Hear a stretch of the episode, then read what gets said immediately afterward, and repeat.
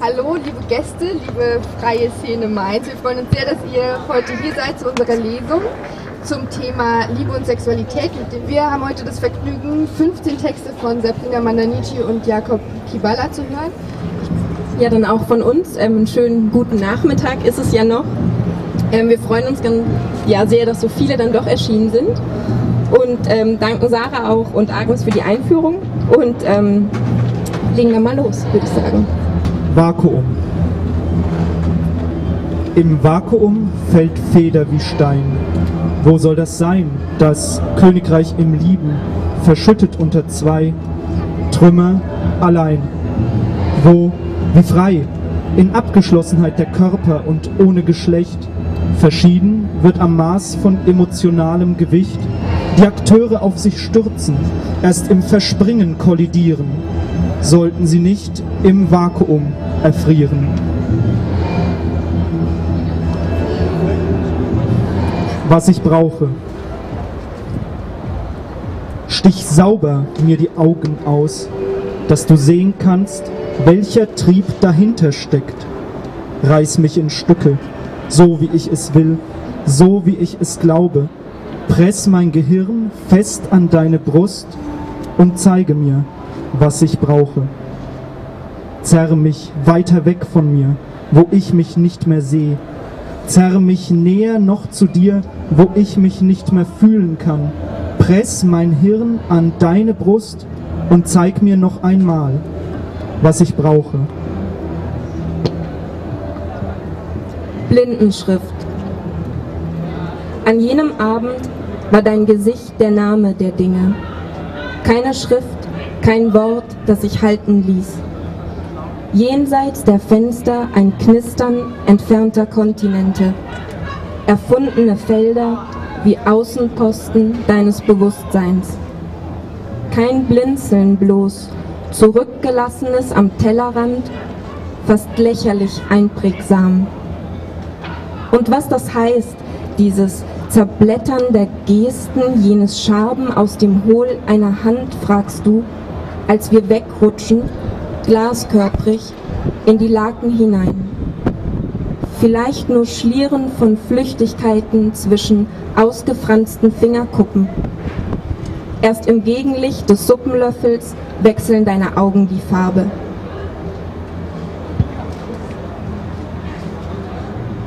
Parkbank. Er reibt dir den Rücken bis tief in das Kleid hinein. Dabei liegt ihr Lächeln wie Nebel, nur die Menschen darum verschwimmen zu schämen. Hinter dem Baum knackt ein Vogel den Winter entzwei und in den Büschen ein Atmen gezierter Krähenköpfe. Das menschlichste Geräusch kommt von Blättern, die gegen Knöchel schlagen.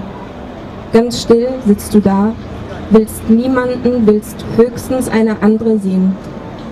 Und gegenüber die Trinkhalle, die leuchtet für sie. Zu laut frag ich, ob Chimären immer weiblich sind.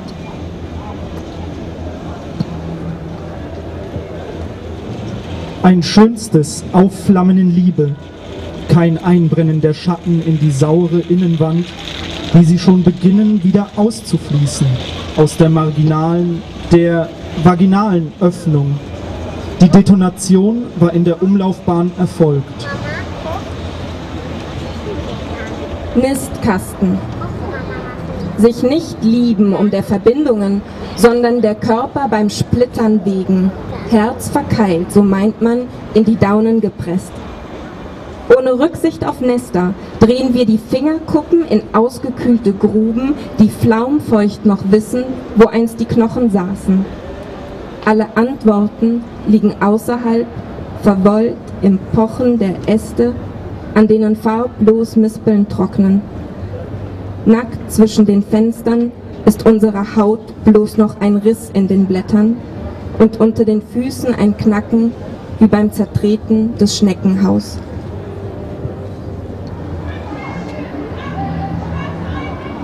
Entspringt verliebt sein, schöne Kleine, mein bisschen übergroße, vorsichtig, nicht überhöhte, vielleicht noch nicht entdeckte, toxisch reagierende, lang noch nicht verblühte Spross, lange noch schon aufgesprossen, farbenprächtig, englische, elegant, unaristokratische, singuläre Eva-Pflänzchen.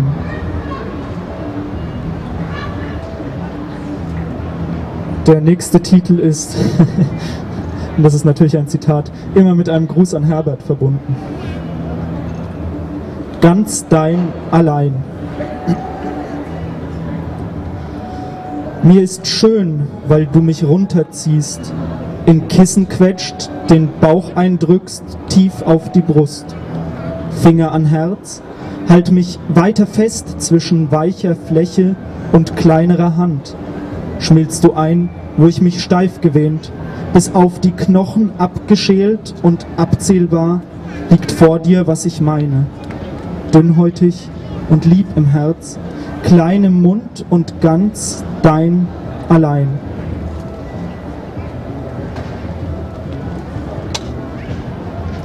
Affekt. Von vorn drängen Stimmen zur Türe hinein, die Jugend von hinten zum Fenster hinaus.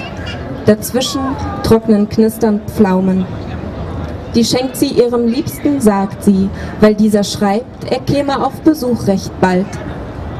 Seitdem will sie nicht weg aus ihrem Zimmer, sagt, die Sicht nach draußen reiche ihr. Als in ihrem Blick die Starre nisten, beginnt der Staub sich gerade erst zu heben. In der Ecke der Kühlschrank lässt ihr die Welt herein. Auf dem Bett bleibt die Decke so dünn, dass sie selbst die Nacht kaum noch spürt. Und zuletzt ihre Hände am Vorhang, zwei Flecken im Stoff, festgetrocknet seit Jahren. Ziegenmelker. So wie im Sommer auf Bänken die Alten, sitz ich am Rand und sag ihr kein Wort, meiner Tilsit-Oma, die Kohlebricket schleppte, im vierten Monat saß ihr die Tochter im Bauch. Das Haar einst zu Kordeln gedreht, fällt nun ins Aschgrau hinein und auf ihren Wangen noch die Ahnung des Winters, durch den die Zeit ihre Falten warf. Geliebt hat sie nur einen Zinnsoldaten, Kartoffelschalen waren sein Brautkauf. Und jeden Abend ihre Hände im Wind, die Federn zählten von unbequemen Vögeln, still im blauen Januar. Dieses Bild atmet nicht, es schweigt nach Luft. Einen Spalt breit zu klein schleicht es nach draußen und liegt dunkel im Zimmer wie Regen. Das letzte von ihr bleibt Vermutung, weiterhin.